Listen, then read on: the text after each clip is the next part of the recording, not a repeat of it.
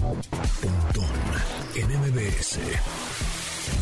Hoy en el miércoles de clásicos de Pontón en MBS les recordaremos un artefacto que nos mostró una manera de almacenar documentos relativamente pesados a finales de los años 90. También estrenaremos una nueva sección con Diana Valencia, quien nos contará cada 15 días cómo viven las mamás el uso de la tecnología día a día. Además, Mónica Mistreta nos trae su sección Tecnología Empresarial para darnos lo más importante en la actualidad sobre la industria.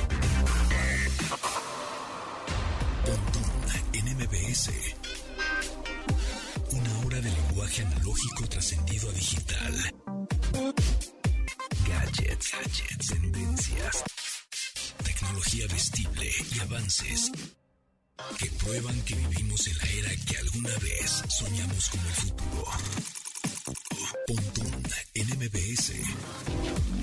Amigos, ¿cómo están? ¿Cómo la pasan? Mi nombre es José Antonio Pontón. Hoy es miércoles 14 de julio, cuando son las 12 con 2 minutos aquí en la Ciudad de México. Bienvenidos a este programa de estilo de vida digital y de muchas cosas que vamos a platicar hoy, como por ejemplo hoy vamos a estrenar sección de Cybermom. Diana Valencia, vamos a platicar acerca de pues nos va a dar consejos y de cómo sacarle provecho, eh, provecho, a la tecnología para bien y para, para bien, más bien, no para mal, para bien, em, con respecto a nuestros hijos, ¿no? O sea, cómo es que no se la podemos prohibir, definitivamente, pero cuáles serían los em, consejos indicados para utilizarla. Entonces vamos a platicar de aplicaciones, de dispositivos de relojes inteligentes en esta ocasión, videojuegos, control parental y la vamos a estar em, escuchando cada 15 días en este programa que por cierto, se transmite de lunes a viernes a las 12 del día aquí en MBS 102.5 y si no cacharon el programa en vivo, no se preocupen porque pueden descargar el podcast y estamos en todas las plataformas de podcast, que si en Amazon Podcast, en Apple Podcast, en Himalaya, en Spotify, en Deezer, en Google Podcast. Eh, le puedes decir a tu bocina eh, inteligente, por supuesto, le puedes decir Alexa, sintoniza MBS 102.5. O le puedes decir a OK Google, reproduce el podcast de Pontón. Y así, así nos pueden escuchar todos los días, una hora de Ponte al Día. Em, por, cierto, también nos pueden eh, em, eh, seguir en arroba mbs 102.5, así estamos en todas las redes sociales, en Instagram, Facebook, YouTube, TikTok y en Twitter somos mbs 102-5, eh, ¿ok?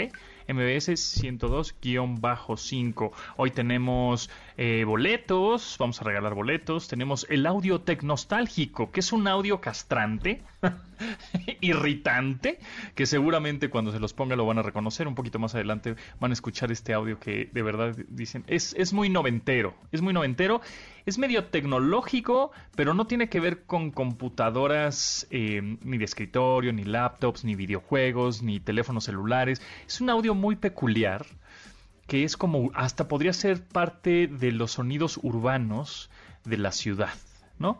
Sin embargo, no es el de los camotes, no es el del ropavejero, no es el del afilador, pero es un sonido mm, eh, muy particular, que cuando lo escuchen este audio tecnológico, ya no se oye, ¿eh? Ya, bueno, de pronto puede ser en algunas colonias, de pronto puede ser con alguna... Mm, ah, es que no quiero decir una pista, pero eh, en alguna calle puede ser pero en un ratito lo van a escuchar, va a estar bueno, va a estar bueno. Y bueno, pues también vamos a hablar de la unidad zip. ¿Se acuerdan de ese disquetzote de almacenamiento que era de 100 megas, 250 megas? ¿eh? Estoy hablando de megas, ni siquiera gigas, megas. Em, o hasta 750 megas. Yo me acuerdo mucho que los diseñadores, los arquitectos utilizaban mucho este formato del disquetzote zip. en donde la marca pues más popular en ese momento ya, ya no ya no fonuncia, ¿no? Ya no sirve, es decir, ya está obsoleta, era iOmega, ¿se acuerdan de esa marca? iOmega, que hacía estos tremendos disquetes y discos duros de almacenamiento, etcétera, y estos eh, disquetes llamados zip, pues le cabían 100 megas, 200 megas, que eran como los planos del arquitecto, ¿no? El diseño del, del diseñador gráfico, etcétera, del ingeniero, y iban a estas papelerías gigantescas para que les imprimieran el, el trabajo, y obviamente esas papelerías tendrían que tener el drive, es decir, el lector, porque era una cosa el disquete y la otra cosa era el lector para leer esos disquetes, ¿no? Enormes. Entonces, bueno, y, pensar que. Hace 30 mm, años, puede ser, 25 mm, años, utilizábamos disquetes, los famosos floppies, que le cabían 1.44 megas. ¿De qué, ¿Por qué estamos hablando de esto? Porque hoy es miércoles de clásicos, amigos. Entonces también vamos a tener música clásica fregona, rock clásico fregón. Bueno, en, ese, en esos disquetes le cabían 1.44 megas. Ni una canción en MP3 cabía ahí. O sea, cabían cuatro fotografías y se acabó el disquete. Bueno, en el zip, ya llegó el zip, oh no, más almacenamiento, este disquetzote, 100 megas. Entonces ya podías, este, pues meter obviamente más información. Y los que eran super mega pudientes en esa época tenían el de 750 megas, eran disquetes de 750 megas. Sin embargo, después llegó el CD, ¿no? El compact disc eh, y los quemadores, ¿no? Los famosos quemadores de CDs que conectas en tu computadora, ya sea con, por medio de un, puerto o internamente en tu computadora de escritorio y pues quemabas tu música o quemabas eh, software, eh, ¿no? Este, y cada disco, a cada disco, a cada CD, pues le cabían 700 megas, entonces ya era mucho más barato, más práctico de llevar, más delgado, ¿se acuerdan de esas torres que vendían de CDs vírgenes? Este em, o, nuevos pues en donde eran pues, muy prácticos que te venían 25 discos, ¿no? Y ahí los metías todos tus respaldos, así hacíamos respaldos antes. Y ahorita pues todo en la nube, ¿no? De pronto también es importante decir que data que no está en tres lugares no es data, amigos. Es decir, si tú tienes información sumamente importante, tienes que tenerla en tres lugares. En un, eh, igual en tu disco duro de tu computadora interno, en el almacenamiento de tu teléfono, en la nube, ¿no? En algún servicio de nube, que en una de esas, igual mañana o pasado platicamos acerca de servicios en la nube como Drop Dropbox, eh, G Drive, este, todos estos para almacenar, eh, o Box también, tal cual. Eh, para almacenar ahí este, tus documentos, archivos, etcétera. Bueno, pues todo eso ya los, lo, almacenamos ahí tenemos ese respaldo, pues, ¿no? Eh, pero antes, pues el 700 megas de nuestros discos, nuestro y luego DVDs. Uh, ¿Tienes quemador de DVDs? Oh, voy a tu casa a quemar mis DVDs, ¿no? A buscar toda su información. Pero bueno, repito, data que no está en tres lugares no es data. Entonces, si es algo muy importante, tienen que tenerlo en tres lugares diferentes. Y de preferencia, uno de esos lugares que no sea tu casa, ¿no? Si es en casa de alguien más, en una oficina, en un cajón, este, con llave en algún otro lado, si es información real, realmente importante. Porque tus fotos, pues, em, realmente ya no ya no las estás em, almacenando tanto. Las tienes en tu teléfono, las tienes en la nube de Google, por ejemplo, en, en iCloud, eh, en una de esas en Facebook o hasta en Instagram, ¿no? Cuando quieres buscar una foto rápida, ay, ¿te acuerdas cuando fuiste a no sé dónde? Ya en una de esas ya no la buscas en el almacenamiento de tu teléfono, ya la buscas directamente en tu red social, ¿no? En Instagram. Ah, mira, cuando fui a Acapulco, mira, aquí está la foto.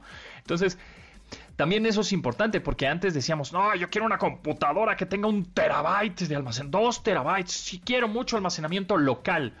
Y ahorita la verdad es que una computadora de 256 gigas este, de almacenamiento, bueno, 502 este, es sensacional, sería ideal. Em, por el software que le vas a instalar, eso sí, ¿no? Eso es importante. Pero ya para almacenar música, ¿te acuerdas que antes em, Teníamos gigas y gigas y gigas de música en nuestro iTunes y nos invirtíamos muchísimo tiempo en ponerle la portada a la rola y no entonces eh, pues era obviamente tenías que tener mucho almacenamiento. Y ahorita toda la rola toda la música en dónde está pues en la nube ¿En dónde? ¿En qué servicios? Spotify, Deezer, este, todos estos, ¿no? Entonces, pues ya no necesitamos tanto almacenamiento justo para guardar este tipo de archivos, sino otros posiblemente más importantes. Contratos, presentaciones, em, de pronto videos, sí, videos para editar, etcétera. Pero bueno, con eso, ahora sí, le damos la bienvenida al update de hoy.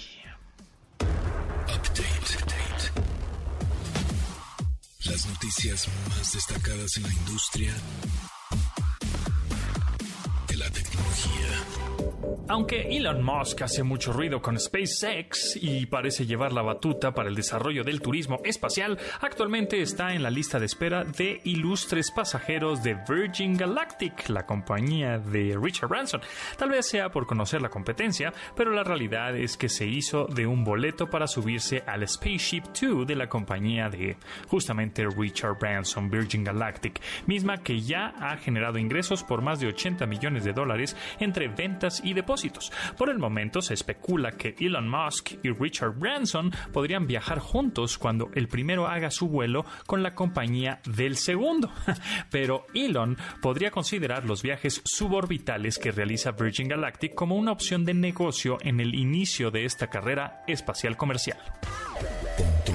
NMBS 102.5 Apple ha lanzado baterías externas portátiles que se adhieren con imanes al iPhone 12, a la familia de los iPhone 12, con el fin de sacar mayor provecho al sistema MagSafe del teléfono inteligente. Este ya aparece a la venta en la tienda en línea de Apple a un precio de 99 dólares en Estados Unidos, aunque en México aún no hay disponibilidad ni precio definido.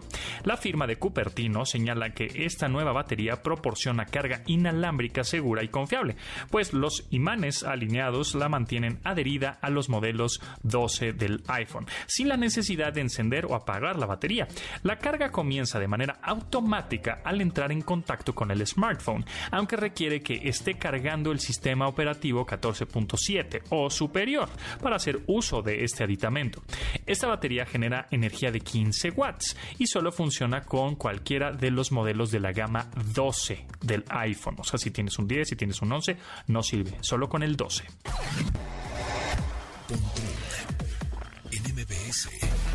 YouTube Shorts, la versión de videos cortos estilo TikTok de la plataforma, ya está disponible para todos los usuarios de la misma en más de 100 países. Este nuevo competidor de la red social de ByteDance ha alcanzado popularidad después de su lanzamiento en India y su posterior expansión al mercado británico y estadounidense. Los creadores de contenido en este servicio aprovechan que Shorts les ofrece la forma sencilla de incluir clips hechos de otras plataformas en la misma, pero aprovechan el alcance masivo de llegada que tiene YouTube en el planeta.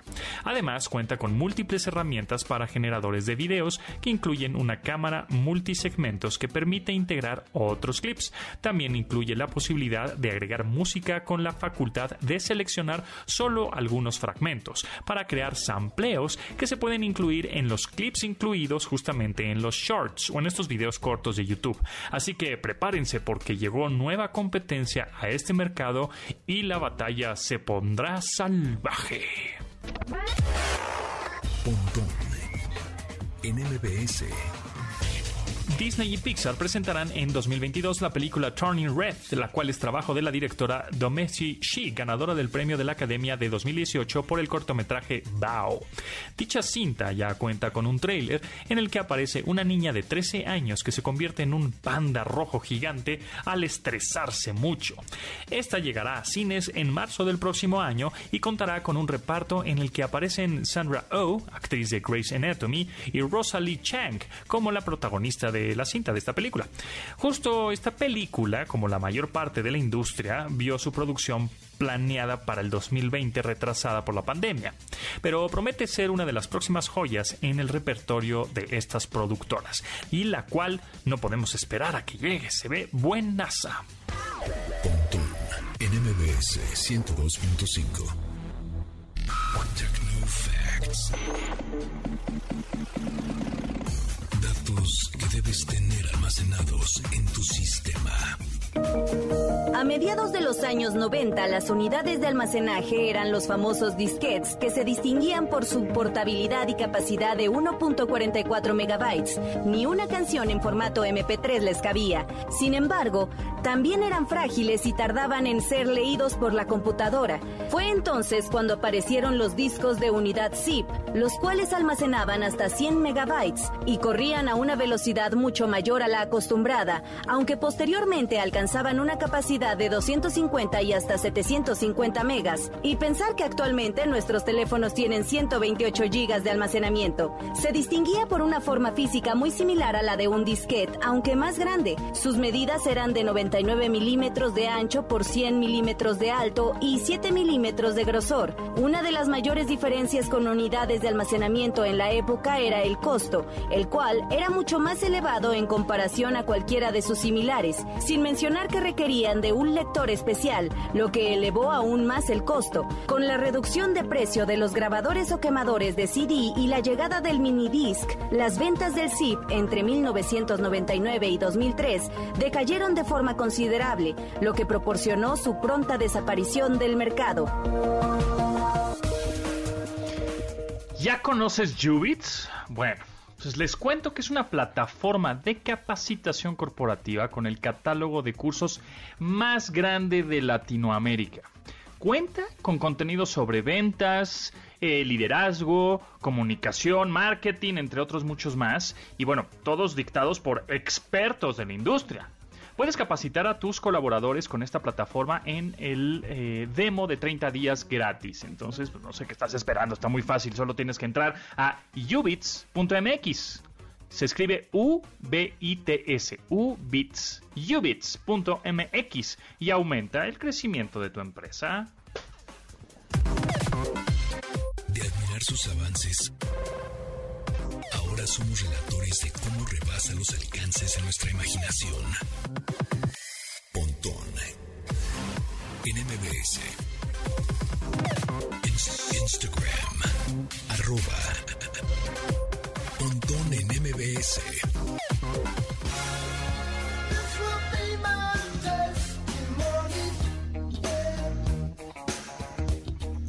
Miércoles de clásicos. Peter Gabriel, Steve Hammer, con la influencia de la música soul de los años 60, especialmente de Otis Redding, Peter Gabriel revivió su adolescencia para uno de los sencillos más exitosos en su trayectoria como solista en esta rola que se llama Sledgehammer. La canción trata sobre sexo y su título fue motivada por una frase de Nietzsche, eh, de Nietzsche quien decía que un buen libro causa tanta ruptura como un hacha en el mar congelado. El video de esta misma rola es una joya que marcó un antes y un después en la industria del videoclip gracias al uso del stop motion y una animación con arcilla. Paradójicamente, al director del video, Stephen Johnson, ni siquiera le gustaba la canción.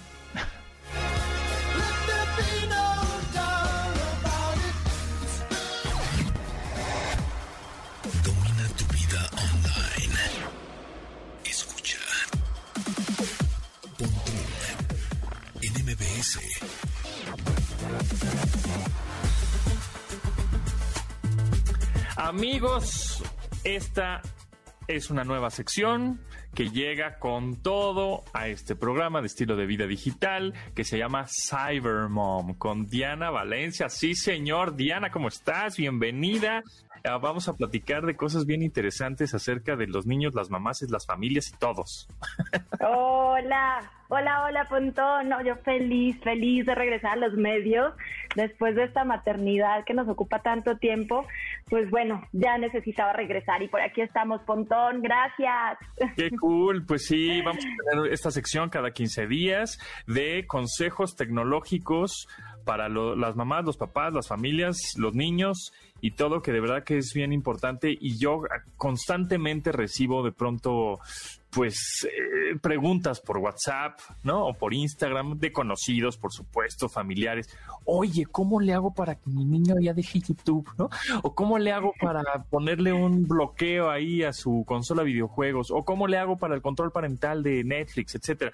Pero em, en esta ocasión vamos a platicar de estos relojes inteligentes para niños, porque sabemos que hay relojes inteligentes para adultos y que te marca un chorro de actividad física y monitoreo de tu corazón y, geolocalización, etcétera. Pero pues son, son relojes pues, de alguna manera costosos, o sea, pueden ir de los tres mil hasta los 16 mil pesos, ¿no? Y dices, híjole, le voy a dar eso a un niño que lo trae del tingo al tango y en una de esas se le cae, lo rompe, lo tira o lo descuida, ¿no? O lo maltrata. Oh, no estoy seguro, pero justo de eso vamos a platicar, Diana, ¿no?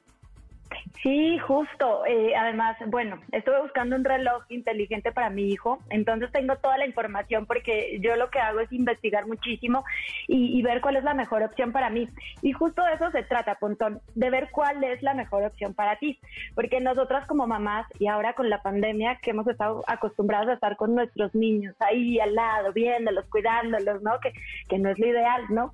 Eh, sí, como que psicológicamente les está pegando un poquito, pero eh, yo creo que un reloj inteligente puede servir mucho. Entonces, tú como mamá tienes que empezar a ver para qué lo quieres porque como dices, hay para todo. O sea, si quieres uno fitness, si quieres uno tracker o si quieres gaming, ¿no? Dependiendo de la edad de tu hijo. Esas son como tres divisiones que yo hice así después de tanto investigar.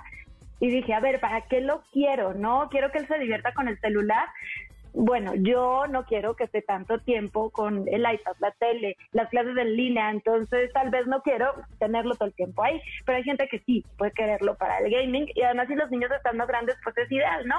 O lo quiero para que se muevan, porque no se están moviendo, entonces tenemos estos fitness que lo que hacen es contar sus pasos, les ponen actividades, les ponen retos, entonces estos niños ven como un juego el tema de moverte y hacer deporte, está buenísimo.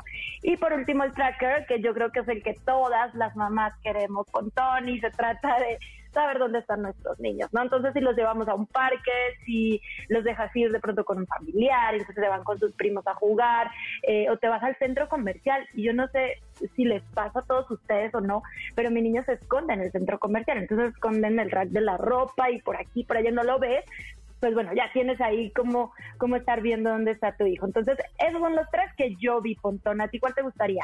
Muy bien, mira, pues fíjate que, que, a mí me gusta más el tracker, sí, definitivamente, porque sabemos que el niño, pues digo, sabemos que medios se mueve, son inquietos por lo general, y aunque estén en casa, pues están brincoteando en el sofá, ¿no? Y dices, bueno, pues por lo menos se está moviendo o algo. Pero sí, efectivamente el tracker o saber en dónde está el geolocalizador es sumamente importante porque de pronto pues si van a regresar a la escuela en unos meses, pues o si es que se van en camión o si es que van a hacer ronda con alguien más por, por esto de la pues de la seguridad, de, higiene, etcétera, ¿no? Que la mamá de alguien más se los va a llevar, pues sí es importante de pronto tener este reloj inteligente que, em, que sepas dónde está, que tenga GPS, pero para eso eh, lo más seguro es que le vas a tener que poner un chip, un SIM de línea telefónica para que se conecte a la red 4G o 3G, ¿no? De, de los celulares, de las antenas que estén cercanas, para que a ti, a través de una, de una aplicación, te mande una notificación de aquí está, o si él se quiere comunicar porque está en una emergencia, son relojes muy sencillos que tienen un par de botones, dice mamá, papá, etcétera. Sin embargo, hay, creo que hay un, bueno, ahora eh, Galaxy sacó su Smart Tag y por el otro lado tenemos los Apple AirTags que no son recomendables para niños. Así lo dicen pero ya compré una Ya los tenemos, por cierto. Yo tengo el mismo con pulsera. El AirTag es este, estos dispositivos que le duran la, batería un año y no necesitan estar conectados a la red 4G, sino encuentran algún dispositivo también, en este caso de la marca Apple, y se conectan y van haciendo esta cadenita de conexiones y te van avisando. No es como en tiempo real, o sea, no te va a decir exactamente, ah, ¿no? Te va, en dónde está ni en, el momento en el que está, sino te va a decir, hace 10 minutos me logré conectar y hace 10 minutos estaba en tal lugar. Pero bueno, por lo menos tiene cierta referencia. Em, ayuda. Exacto, ayuda. Tiene sus ventajas y desventajas. Sí, no, no puedes comunicarte con él, evidentemente. Este, la ventaja es que le dura un año la batería. La, desventaja es que no es en tiempo real, pero bueno, te ubicas. Entonces es más bien qué tanto lo vas a utilizar. Si sabes que está en la escuela o va a estar en el entrenamiento de fútbol, bueno, pues igual un AirTag se lo pones en la mochila y es suficiente. Pero si sí va a ir a un campamento, un curso de verano, en donde de pronto puede ser, este, tú conoces, ¿no? Tú vas conociendo a tus hijos, entonces sabes si, si son miedosos o no son miedosos o necesitan ayuda. Pues igual un relojito de estos que sí se conectan a la red, pero insisto, le tienes que comprar un plan de datos. Entonces, igual el reloj te cuesta unos 1.500 pesos, ¿no? Más o menos, más el plan de datos que te va a costar unos, por lo menos 300 pesos mensuales, ¿no? Sí, mira que es muy importante tener en cuenta lo que necesitas justo cuando vas a comprar un relojito de estos. Yo eh, justo estaba tratando de estar el AirTag con mi hijo, pero la pulserita la perdió mil veces, entonces dije, no, yo creo que sí es mejor como un tipo llaverito para este tipo de uso, sobre todo para niños que están muy pequeños. Usualmente las edades de los niños de los relojes que realizan son de 4 a 12 años. Yo siempre, desde que nació mi hijo, cometí el error de comprarle juguetes más avanzados, bueno, pensando todas las mamás pensamos eso, ¿no? Es que mi hijo está súper avanzado, nació tecnológico, ¿no? Pero no, pues, ahí están todos los carritos que le compré cuando todavía no caminaba, que que pues no, o sea, para eso tienen las edades, de verdad es súper importante fijarse en eh, el fabricante que da pensado porque lo hizo para esos niños, incluso el tamaño de su mano, que es muy importante, ya están hechos para que no se resbalen, para sus manitos, les va a quedar un poquito más, más amplio y también hay incluso correas hipoalergénicas.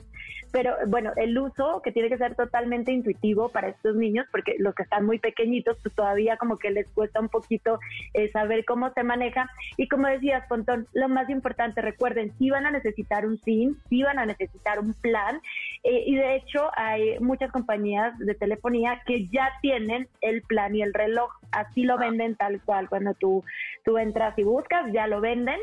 Entonces, eh, ese como que vas a la fija porque ya sabes que va a funcionar, ¿no? Y tienes como todo el servicio, postventa y demás. Y hay otros que consigues, como tú dices, en menos de mil pesos, incluso en tiendas en línea, y tienen todo lo que tú necesitas. Pero siempre recuerden, mamás y papás, lo más importante es que se fijen, si ustedes lo que quieren es saber dónde está su hijo, que tenga GPS. Incluso si tienen GPS más LBS, es todavía mejor porque es el tipo de ubicación que la va a dar un poquito más precisa. Y también hay unos que tienen Wi-Fi. Con eso ya sabes que la ubicación es más precisa, pero es de lo que más se quejan, ¿no?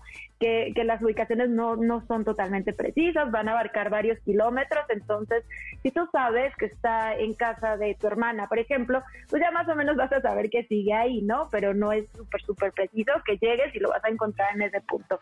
Entonces, pues hay que tenerlo en cuenta, ¿no? El tema de GPS, ubicación, siempre que quieran comprar el tracker, que lo traigan. Exactamente. Y, y, sí, como también dices, ese reloj que, que tiene GPS y que tiene una, un plan de datos es como para niños ya como de 10 años, un poquito más para arriba, porque son equipos o son dispositivos, smartwatches, que como utilizan GPS, la batería se les drena en un día. Entonces, eh, tenemos que, obviamente, el niño ya tiene que tener la, capacidad y la responsabilidad de decir, ah, tengo que cargar un dispositivo, ¿no? De energía. Cuando es más chiquito, de 10 años, 8 o 7, creo que un tipo Smart Tag o un eh, eh, este, AirTag de Apple, etcétera, creo que podría funcionar mejor porque son eh, dispositivos de como más maltrato, ¿no? O sea, como que no importa en dónde esté, lo pueden aventar, ¿no? Y, no, hay tanto problema y no lo tienen que cargar, no tienen que tener esa variable de ah, ahora tengo que cargar mi dispositivo, que no sé qué, ¿no? Entonces, por ahí está. Pues, Diana, eh, está buenísimo. Gracias por las recomendaciones. Gracias por meternos este tema a la, mesa porque es, eh, es, importante. Y si tienen dudas, porque yo sé que pueden salir mil dudas porque hemos hablado de muchos relojes inteligentes, depende para qué lo quieras, qué necesitas. Entonces, ¿en dónde te pueden seguir la gente para que te puedan preguntar? Bueno, pues mis redes sociales son Vi por Valencia. En todos lados me puedes encontrar como Vi por Valencia. Eh, bueno, empezamos este proyecto que se llama Cyber Mom y lo que quiero ahora es justo empezar a poner mucho contenido que le sirva a los papás, todo el tema de controles parentales, el tema de las edades en los videojuegos, las pantallas azules. Yo sé que hay muchas dudas, a mí también me las piden mucho, entonces pues les voy a empezar a contestar ahí en mis redes sociales, lo que necesiten, por aquí estamos. Buenísimo, pues ahí está. Ahorita le subimos también en Twitter, en arroba mbs, el usuario de Twitter de b for Valencia. Ahí está. Gracias, Diana, que estés muy bien. Gracias, Pontón. Bye, bye.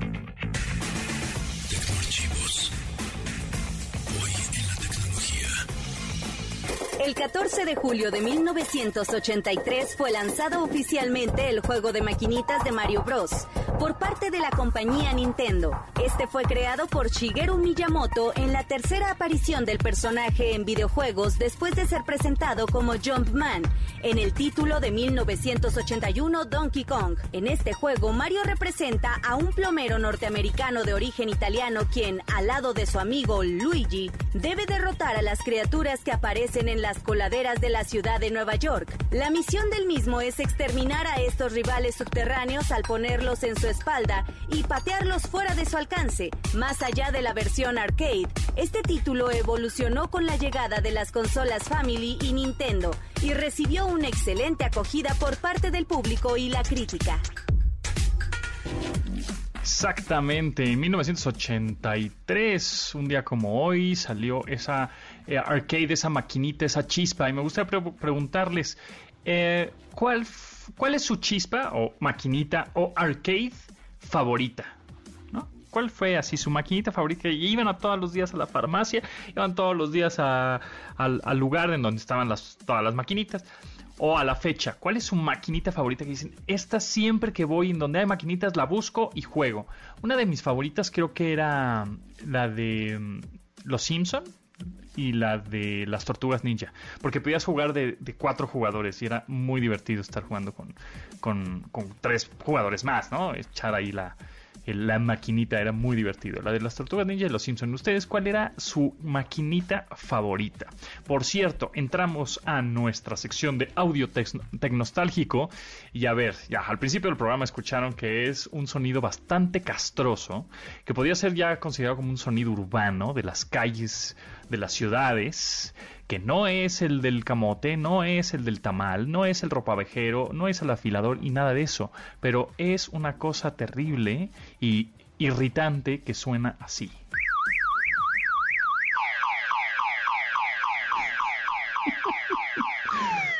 ¿No? Hijo mano. A las 3 de la mañana, ¿no? la alarma del coche. Pasó un gato. El gato eh, pisó el, el cofre del coche y empezó a sonar esta porquería. Hijos de su... Es castrante, ¿a poco no? La alarma de los coches noventeros, ¿no? O dos mileros por ahí.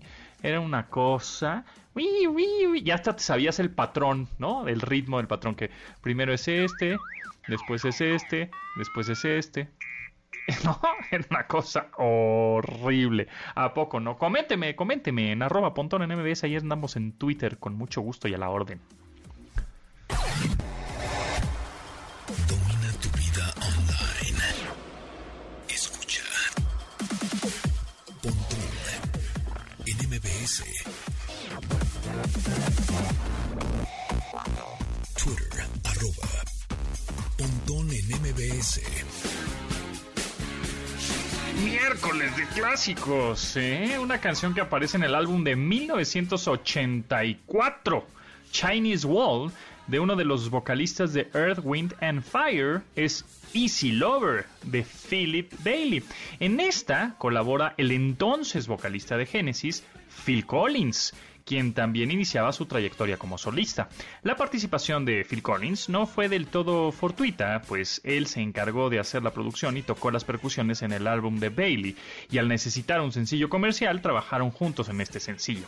Fue tan buena y ahí la química laboral que generaron que la grabaron y fue la primera toma de esta la que se quedó y la que quedó mejor y bueno, pues esta fue la que quedó al final, en la, en la única toma. Easy Lover de Phil Collins con Philip Bailey.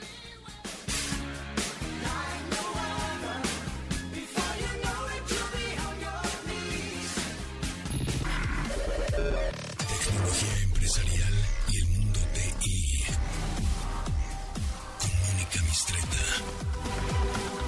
Hoy es miércoles con M de Mónica Mistreta. Mónica, ¿cómo estás?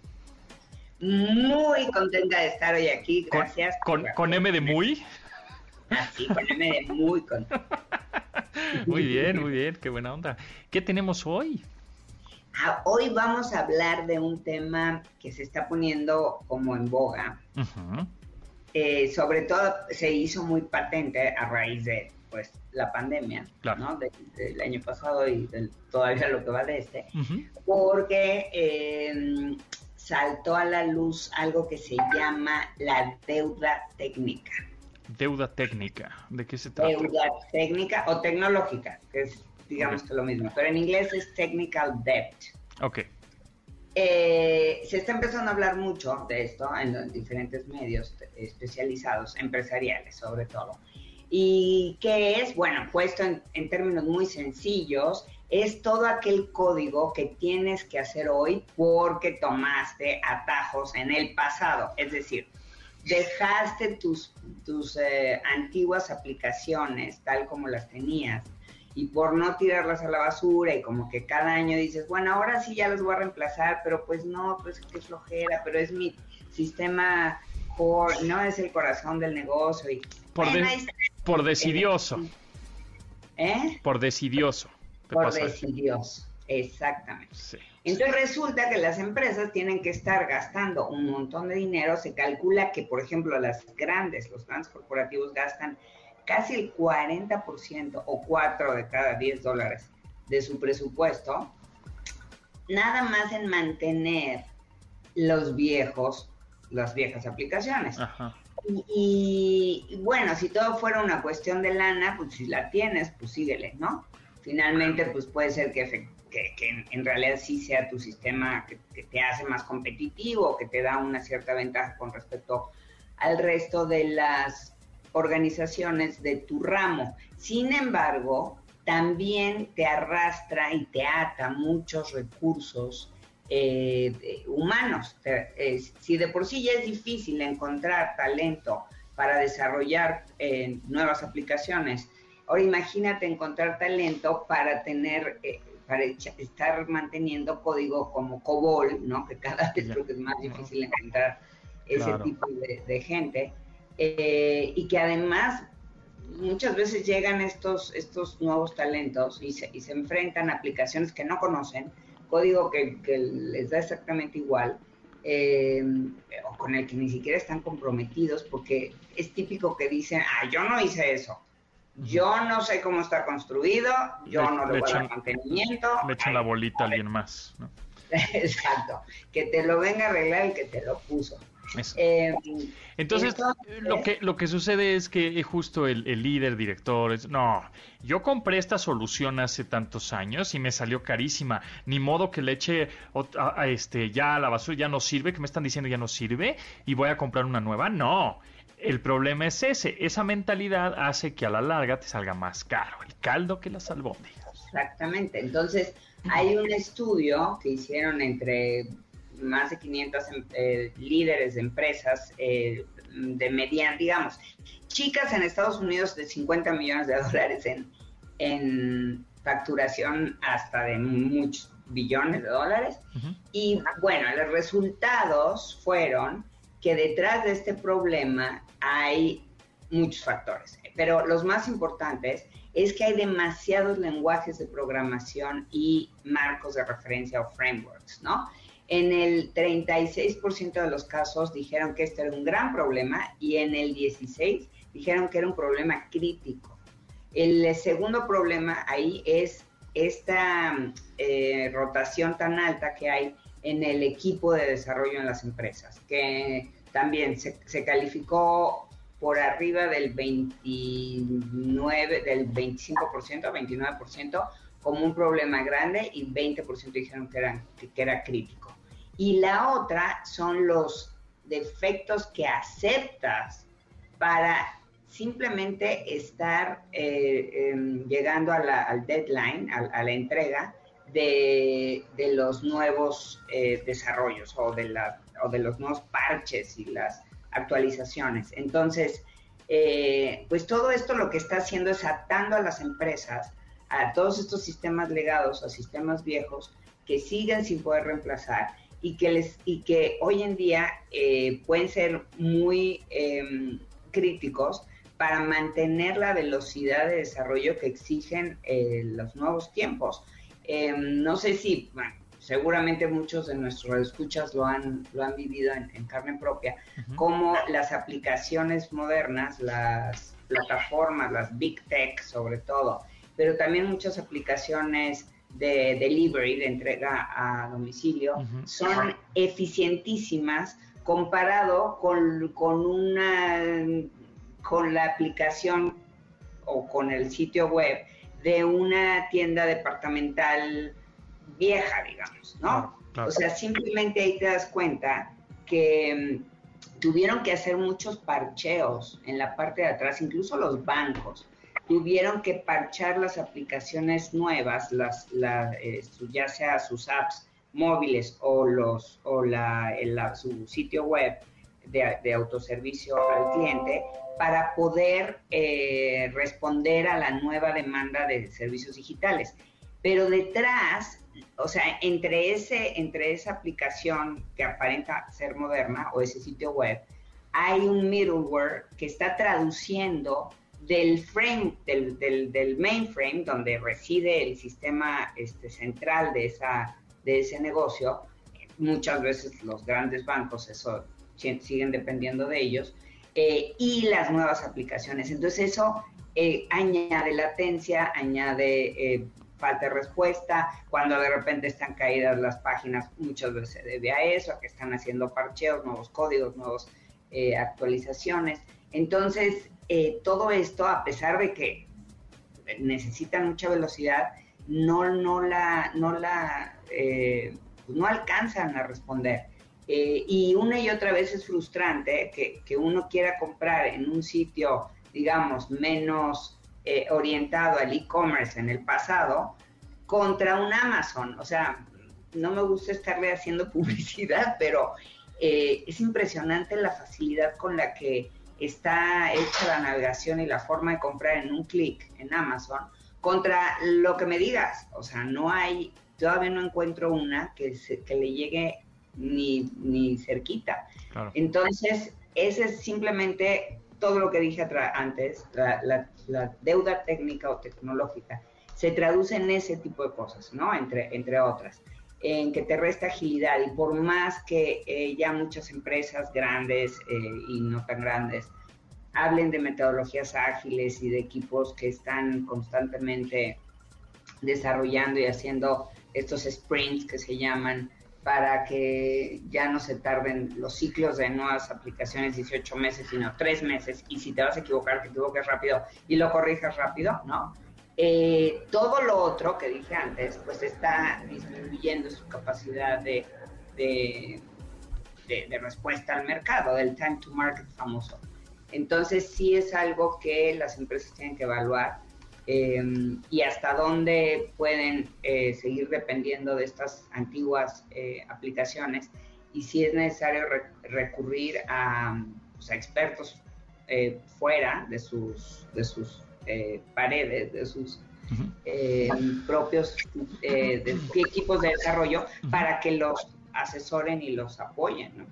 Pues está, sí, está interesante. Es importante no necear, ¿no? Esa es como la moraleja, no estar neceando. Y si hay algo nuevo, eh, renovarse o morir, o cargar una deuda tremenda que es esta deuda tecnológica. Eh, Mónica, ¿en dónde te siguen? ¿Dónde te seguimos? En eh, arroba Monicami en Twitter, en Mónica Mistreta, bueno, arroba Mónica Mistreta en Instagram, y IT Masters News también en Instagram o en YouTube tenemos nuestro canal o itmastersmag.com. Ok, ahí está. ITMasters News en YouTube, itmastersmag.com o Monicami en Twitter. Muchas gracias, Mónica. Gracias, te buena semana. Bye. Chao.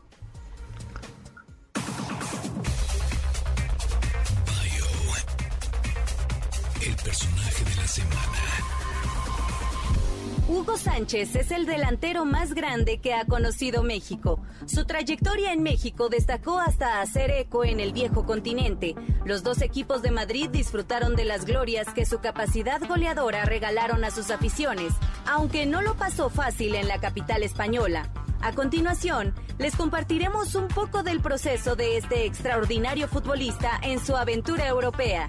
Hugo Sánchez llegó a España cuando el Atlético de Madrid lo fichó en 1981, donde se mantuvo hasta 1985. En su primera temporada como colchonero, Hugo marcó solo ocho tantos y fue víctima de numerosos actos de racismo, pues el público no lo dejaba de llamar indio.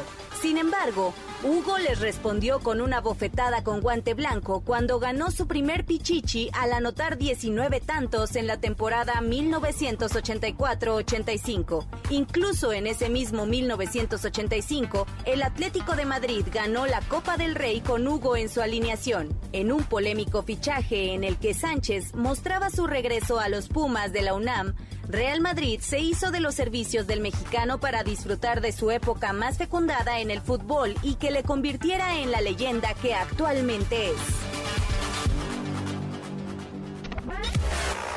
Escuchas Pontón en MBS. Información digital decodificada para tu vida. Síguenos en Instagram, Instagram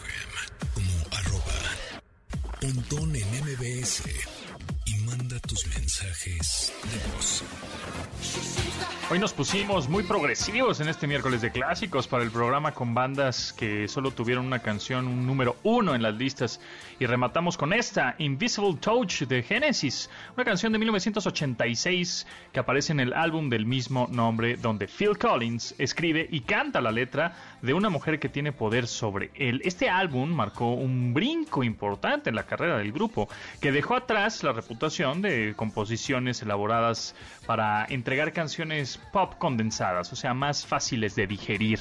Eh, y mucho justo del éxito de este sencillo, de este single, fue porque MTV, lo que era MTV antes, Music Television, lo puso en alta rotación en su momento. La canción Invisible Touch de Genesis y con esa nos despedimos. Muchas gracias, nos escuchamos mañana, mañana a las 12 del día. Mi nombre es José Antonio Pontón y pues pásenla re bien. Se quedan con Manuel López San Martín en MBS Noticias y gracias a Rodrigo Berbitzel, Marcos y Luis en la producción de este programa. Bye.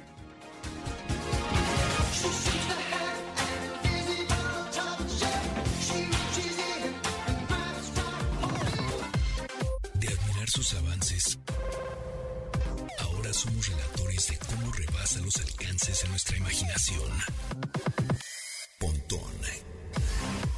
MBS.